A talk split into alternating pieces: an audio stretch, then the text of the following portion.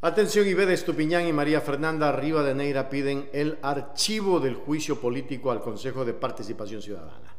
En la jornada de este jueves 27 de octubre, la Comisión de Fiscalización continuó la recepción de los argumentos de descargo, esta vez de las consejeras de Participación Ciudadana y Control Social, Ivette Estupiñán y María Fernanda Rivadeneira defendieron sus actuaciones y solicitaron a la mesa legislativa el archivo de las solicitudes de juicio político propuestas en su contra, puesto que no ha existido incumplimiento de funciones.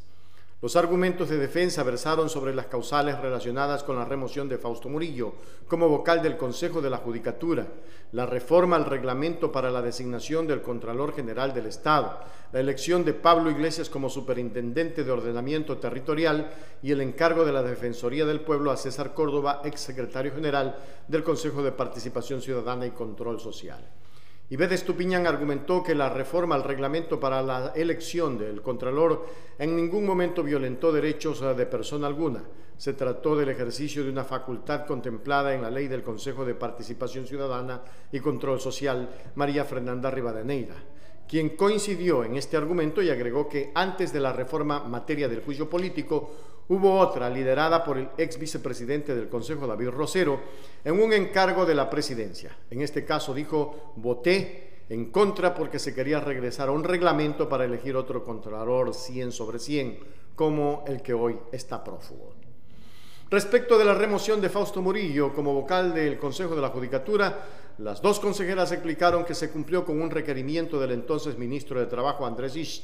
quien notificó que el doctor Murillo registraba impedimento para ejercer cargo público. Sobre tal pedido se solicitó un informe de la Coordinación de Asesoría Jurídica del Consejo de Participación Ciudadana y Control Social, unidad que confirmó la existencia del referido impedimento. Se garantizó el derecho a la defensa y teníamos que tomar una decisión so pena de incurrir en incumplimiento de decisión legítima de autoridad competente que se sanciona con destitución, añadieron. En torno a la decisión de César Córdoba, como defensor del pueblo encargado, Estupiñán señaló que es facultad del Pleno del Consejo de Participación Ciudadana y Control Social nombrar a un reemplazo para que de una de las autoridades se que designa hasta que se proceda con la selección del titular, mientras que Rivadeneira dijo que su voto fue en abstención.